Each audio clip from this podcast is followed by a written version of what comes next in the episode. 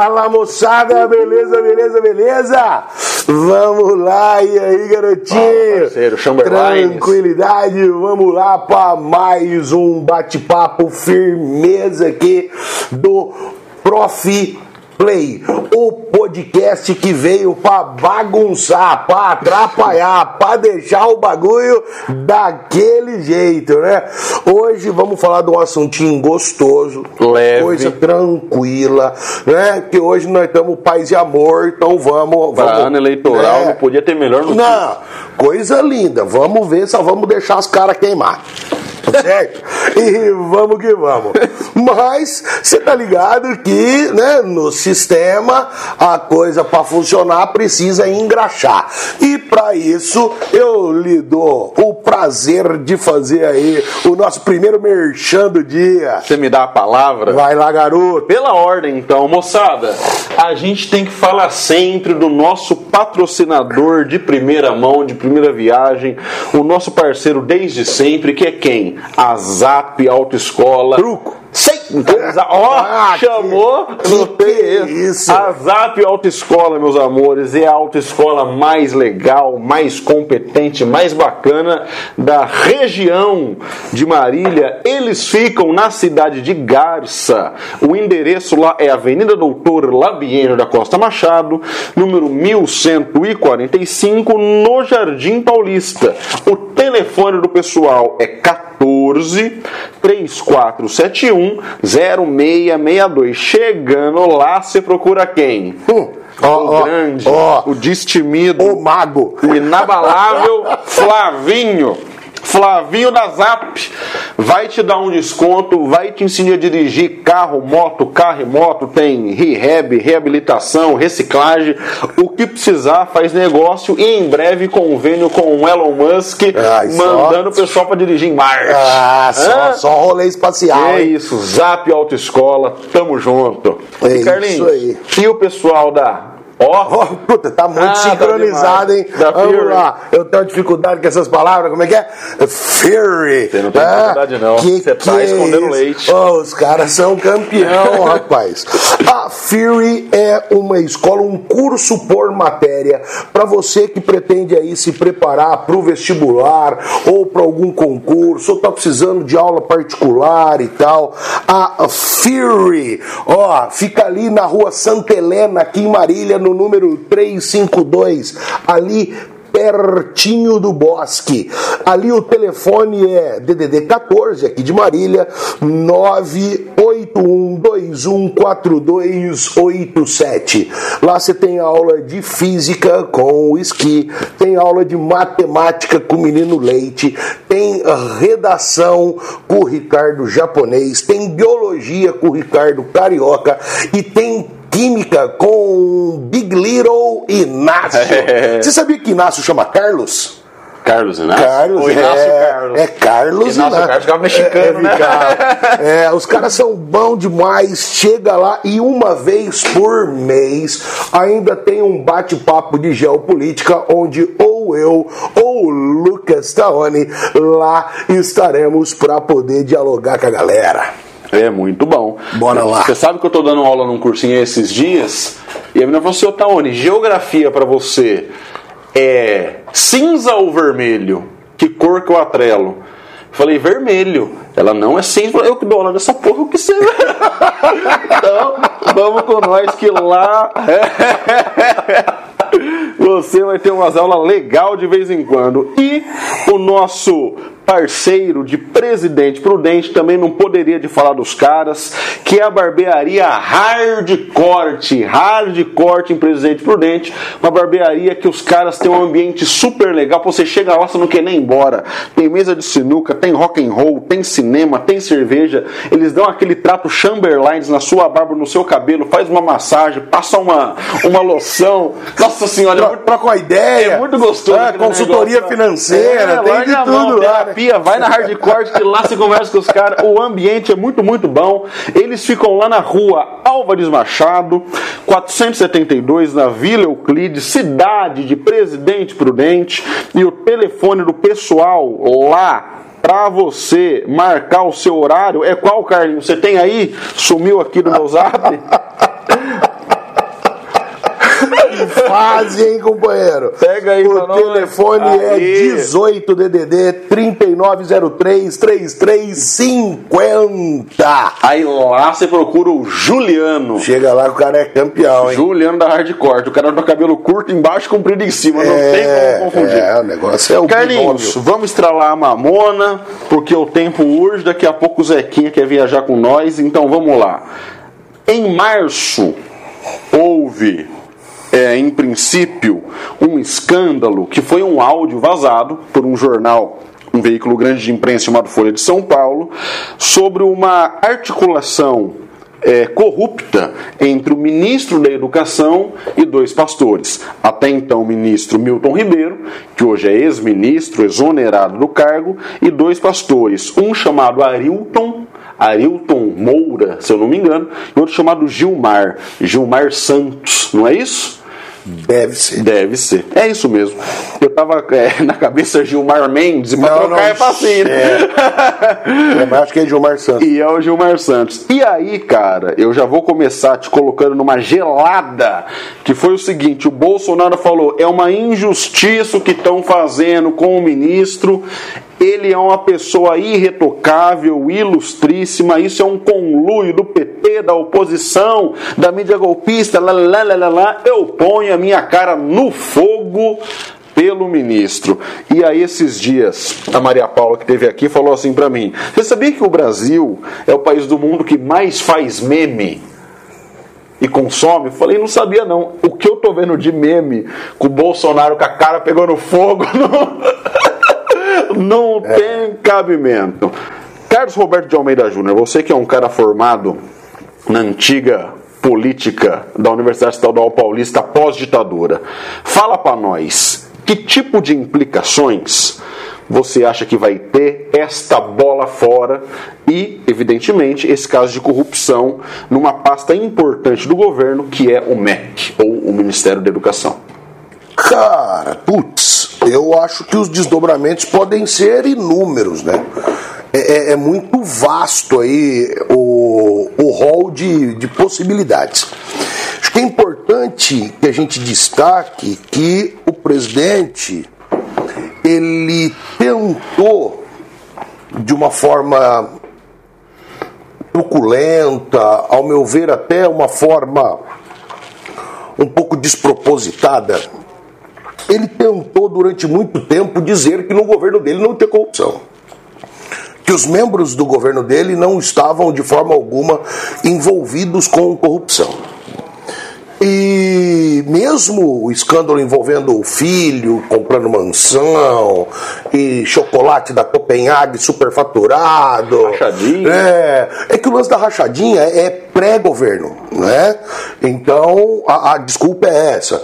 Aí teve aquela conversa lá do, do leite condensado e, pô, gasto no cartão corporativo alto pra caramba, mas ele conseguiu durante um certo tempo dizer que isso era só ah, mal dizer.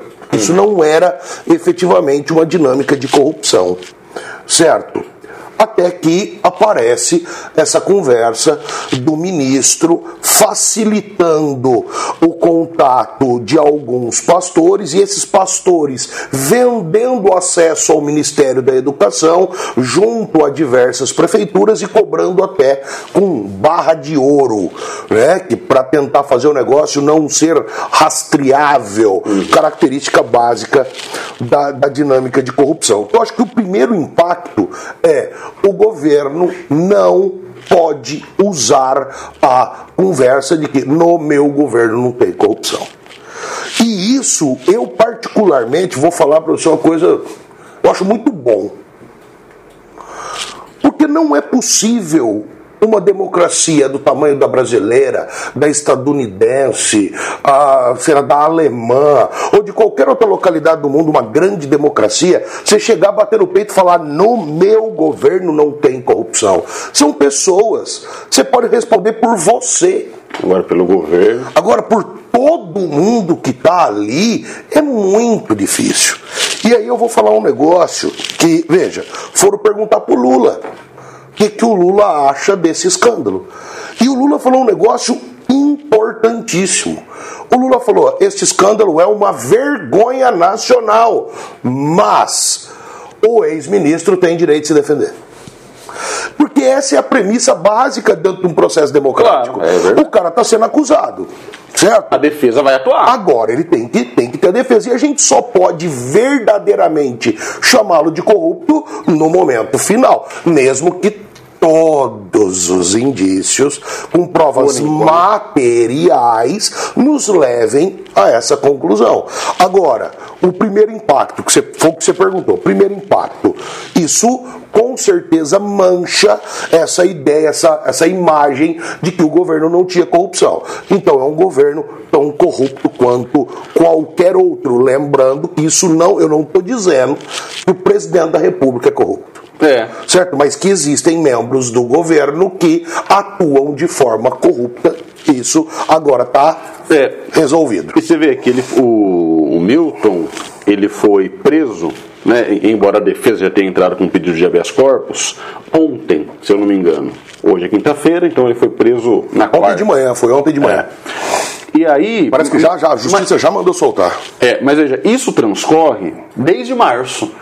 Então, o negócio daqui para ali, já houve uma investigação forte da Polícia Federal para que se juntasse os indícios materiais para que ele viesse a ser preso e sofrer esse tipo, sei lá, de, de pena vinculado é, ao que tudo indica a um delito de corrupção. É curioso porque é, o Ministério da Educação ele cuida de um fundo muito grande, que é o Fundo Nacional, Nacional de Desenvolvimento e Educação.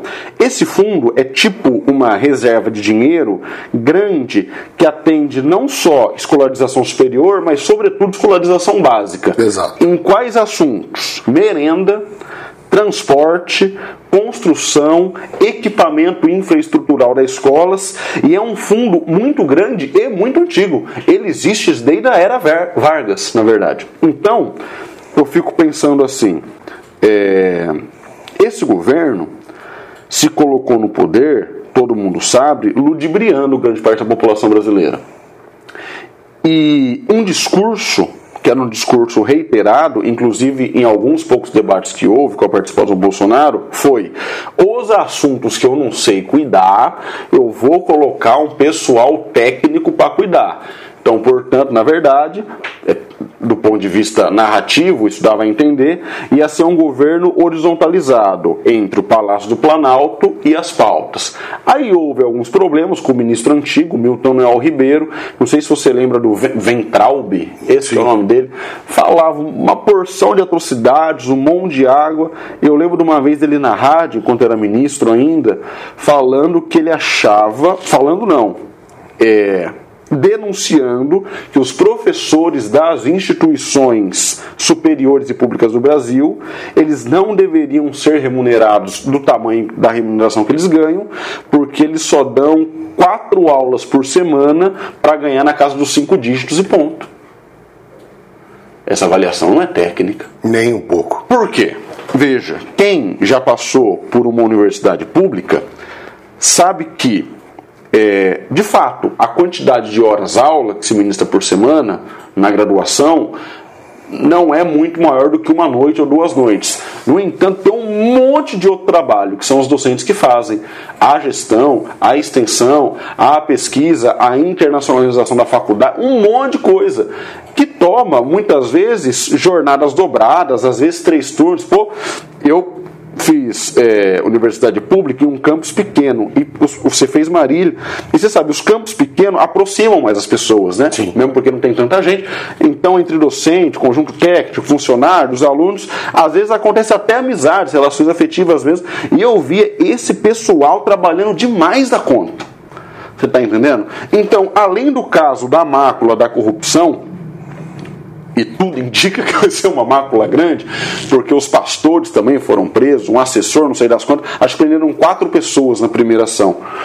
É, além disso, há também uma outra mensagem que eu acho que é simbolicamente muito forte, que é assim, pô, você não ia equipar o, a ala central, o alto panteão do governo com pessoal técnico?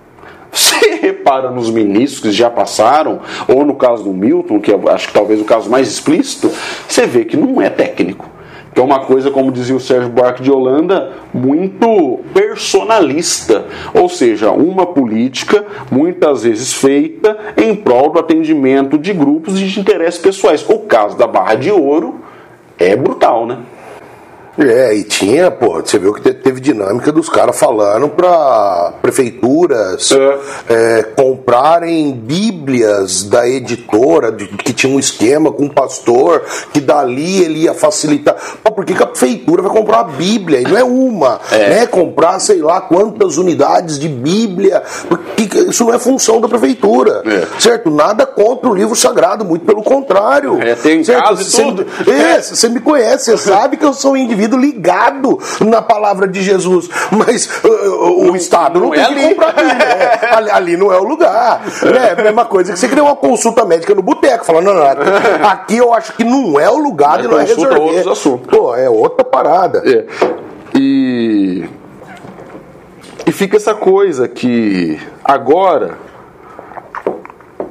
houve uma mudança de discurso. Porque a gente está tipo quatro meses da eleição mais ou menos isso. Final de junho, eleição em outubro. E aí o Bolsonaro fala assim: é uma pena o que está acontecendo, a Polícia Federal tem que investigar. Eu rezo para Deus para que o Milton seja inocente. Então você percebe um certo ressentimento. Tipo, putz, falei o que eu falei, tá gravado. Fugir dessa raia assim, como se não tivesse dito nada, não vai dar, porque o povo não é tonto. Então agora eu tenho que deixar o assuntinho meio morno. E é, é curioso porque o Ministério da Educação, gerido por um pastor, que é o caso do Milton Ribeiro, pastor presbiteriano, não configura exatamente é, o Ministério da Educação sacralizado certo? Agora, o fato dele ter feito o conluio com os pastores que visitaram na casa de centenas de vezes o Palácio do Planalto, o Ministério da Educação, é, num intervalo curto de tempo, configura. Ou seja, a gente pode até supor que, na verdade, nessa gestão do Milton, o que houve foi uma perversão da identidade laica que o Ministério da Educação, sobretudo, tem que ter porque está mexendo com a construção da mentalidade das pessoas e de crianças, bicho. Está entendendo? Então isso é da maior gravidade, além do aspecto da corrupção, também do aspecto da narrativa, né, cara? É, mas eu, eu, eu entendo que nós vamos ter aí muitos, muitos desdobramentos por conta do processo eleitoral próximo. E eu vou falar uma coisa para você que você vai vai achar estranho. É, durante muito tempo, eu passei dizendo para todo mundo de que você não pode culpar um presidente da República por conta de um ato, de um desvio de conduta, de um ato de corrupção, de um crime efetuado por um dos seus subordinados. Certo? Não é possível você fazer isso. Se, poxa, uma mãe não sabe 100% de coisa que um filho faz. Como é que um presidente vai saber sempre? o presidente de uma empresa não sabe o que está acontecendo, certo? Não, não tem como, não tem como. Ok? Você, ah, num dia da semana, contrata uma pessoa para ir na sua casa limpar a sua casa. Você não sabe exatamente o que ela está fazendo ali. Certo? Você confia que ele esteja fazendo. Se a coisa desandar, aí você toma atitude. Eu passei muito tempo falando isso. E muita gente sempre achava que eu estava defendendo o Lula e a Dilma. Certo? E eu sempre estava defendendo a instituição presidência da República. Agora, o que, que acontece? O Bolsonaro passou três anos falando que no governo dele ele é responsável por 100% do que acontece. Por quê? Porque ele queria dizer assim, ó, estão falando que o Lula não é responsável por o que acontecia lá, mas é Ele sim. era, porque eu sou também. É, e aí ele falava, eu sou responsável. E agora? Eu quero ver se ele vai assinar embaixo daquilo que ele falou.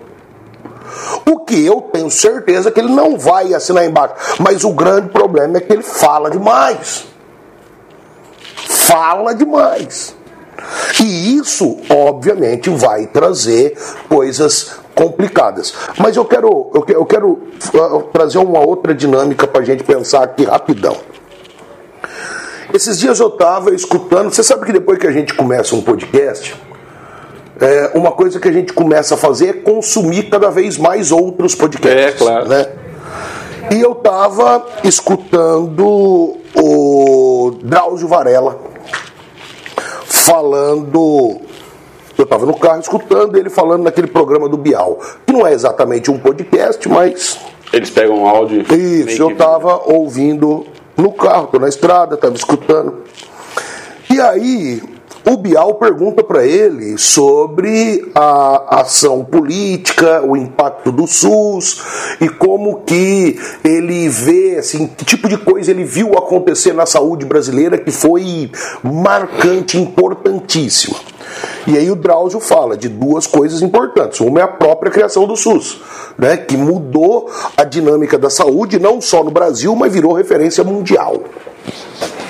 E outra coisa que ele fala é do momento em que José Serra era ministro da Saúde e que conseguiu quebrar a patente de vários medicamentos, conseguiu estabelecer um programa de saúde ah, consistente para cuidar dos soropositivos, para cuidar da dinâmica do HIV e conseguiu realmente melhorar a condição de vida dos soropositivos e conseguiu diminuir o volume de pessoas infectadas por HIV no Brasil.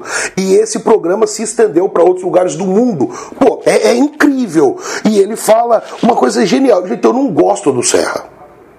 Mas eu não posso negar que o Serra, quando foi ministro da Saúde, fez um bom trabalho, fez coisas muito boas ali. Aliás, ele é médico, né? Não é. Não. É economista. É. é o Alckmin que é médico. O Alckmin é médico. O Serra é economista. Aí, olha que coisa incrível. Um cara que não é da saúde é visto na história do Brasil como um dos melhores ministros da saúde que nós já tivemos. Certo? Cara, isso é um negócio importante. Porque quando um presidente entra com essa conversa, que foi o mesmo discurso do Collor lá em 89, tá? O meu ministério vai ser técnico. O ministro, ele tem que entender do assunto? Lógico que tem. Mas mais importante do que isso, ele tem que entender de política, porque o jogo político não é feito tecnicamente. O jogo político é uma coisa para político. Tem que saber. É a mesma coisa que eu pegar um psiquiatra, o cara sabe tudo da psiquiatria, eu colocar ele lá na frente do segundo A e falar: vai lá, maluco, explica pros caras aí o que, que é crise de ansiedade. Vai, dá seus pulos. Não consegue. Não consegue. É a mesma coisa que chegar pro engenheiro, não sei o quê, falar, vem aqui no terceirão e explica pros caras como é que faz uma viga. Não consegue. Porque dar aula é coisa para professor. Não é qualquer um que dá conta. Política não é qualquer um que dá conta. Certo? Então, quando você entra com essa conversa de, ah, eu vou ter um ministério técnico, isso é uma puta de uma conversa fiada. Isso mostra, na verdade, uma incompetência de montar um time político capacitado. É verdade. Certo? Esse governo, veja, eu vou falar para você, vou passar a conversa, porque eu, falar desse governo me irrita muito. Cara, muita gente é, diz que não. Eu fui surpreendido com esse governo. Eu fui surpreendido. Eu nunca, não, eu não imaginei que fosse tão ruim. Cara, eu não consigo pensar do governo Figueiredo pra cá um governo tão ruim. E eu perguntei para um professor de história essa semana. Você que lembra mais, estuda mais os governos, sabe todos os nomes dos presidentes do Brasil em ordem, aquela coisa toda, me fala um governo que pode ser visto como pior do que esse, com uma gestão tão ruim assim. E ele falou: nunca existiu. Este é o pior da história do país. Maluco, pior do que as regências. Aí tá louco. Cara, pior do que as regências. Fala Jesus, Maria, José e o burrico. O bagulho é louco. E isso por quê? Porque você coloca um cara que o tempo inteiro fala, eu não sei. Ele falou, joga, joga, no, joga no Google aí, ó. Joga aí. Tá lá, ó. Ah, eu não entendo de economia. Eu não entendo de educação, eu não entendo de não sei o que, e tudo que eu não entender eu vou chamar quem entende. Para você chamar quem sabe, você tem que pelo menos ter noção. Minha avó dizia, até para você poder mandar alguém limpar a tua casa, tem que saber limpar, para você saber mandar como é que faz. Então nós estamos, meu irmão, Tamo lascado, tamo enrolado. É, e aí, é filho, aí, o resultado disso só na mão do Senhor. Felizmente, no Brasil, a monarquia tem, terminou tem um tempo, né? Então, essa correlação entre poder executivo e o senhor terminou tem mais de um século já. Daqui uns meses, está na mão da maioria do povo decidir o que vai ser dos próximos quatro anos. O povo pode decidir, como democraticamente decidiu, manter o status quo da coisa. Sim. Porque a gente não pode negar que o Bolsonaro foi eleito pela força do voto e da expressão da maioria Exatamente. popular. Mas o povo pode escolher outra coisa também. Então eu acho que, como disse o Sartre, no prefácio dos Condenados da Terra, a esperança ainda é minha força dominante de futuro. eu tenho esperança, cara. Não, eu também tenho. A esperança, porque se a gente tiver esperança, a gente vai ter o quê? É, não, eu, não é tenho, é eu tenho esperança sempre, tenho esperança sempre, mas então, rapaz, tá difícil os próximos episódios dessa história envolvendo o ex-ministro, os pastores esse conluio entre escolas evangélicas, Fundo Nacional de Desenvolvimento da Educação e Ministério da Educação vão transcorrer, eu acho que de maneira rápida nos próximos meses. Porque há, inclusive, é, uma pressão invisível, inconsciente, porque isso tem muito a ver com o que vai acontecer na eleição. E isso vai chacoalhar o bambu. Cara, aconteça. É muita coisa que vai influenciar, né? eu sei que a gente está se encaminhando para o fim, mas deixa eu te falar um negócio. Você viu a notícia de que ah, aquele lance do, do que mataram o rapaz lá dentro do camburão, com Vi. gás. Mas você viu qual foi a última decisão? Colocaram segredo de justiça no caso dele de 100 anos. Nossa. Ou seja, não vai investigar o bagulho? Nós não vamos saber qual é o desenrolar? O que, que é isso, cara? Qualquer coisinha, qualquer espigo é 100 anos de segredo? Pô, 100 anos de segredo, parceiro. Por quê? Porque o desenrolar cai exatamente na questão da eleição. Cai na questão eleitoral. Certo? E aí, pô, o, o, o delegado que estava conduzindo a investigação falou que estava sofrendo pressão. E é um delegado que condenou gente do PT, condenou gente do PMDB, condenou gente não sei da onde. Quer dizer, um cara que aparentemente tem uma trajetória que não é política, uma trajetória idônea. Sacou? E esse cara vai começar a tomar porrada, e aí, como é que fica? É uma questão eleitoral. É, é na eleição que nós vamos ver para onde que nós vamos. E eu tô com medo. É. Eu não tô. Como é que eu posso dizer para você? Eu não tô alvissareiro alegre. Mas eu tô me esforçando para ficar esperançoso. Outro que aconteceu recentemente, teve o assassinato do Bruno Pereira, do Dom Phillips. O Bruno Pereira, ele era coordenador geral da FUNAI ele foi exonerado pela pressão da bancada evangélica. E aí ele foi trabalhar em ONG, é, desmaterializado, desequipado, com menos recursos do que ele dispunha, através de concurso que ele prestou e passou pela sua competência e mérito, e deu no que deu, entre outros motivos. Então, acho que a gente pode encerrar para não ficar uma coisa muito tétrica também no, no final do episódio é que nos, nas próximas semanas, eventualmente nos próximos meses, esse ingrediente vai ser importante para outubro. Com certeza. Já está sendo. Com e certeza. vai ficar maior. Eu nunca vi um outubro tão esperado. Beleza? Parceiro, muito obrigado. Garoto, valeu, gente boa, muito obrigado. Grande abraço. Falou. Falou.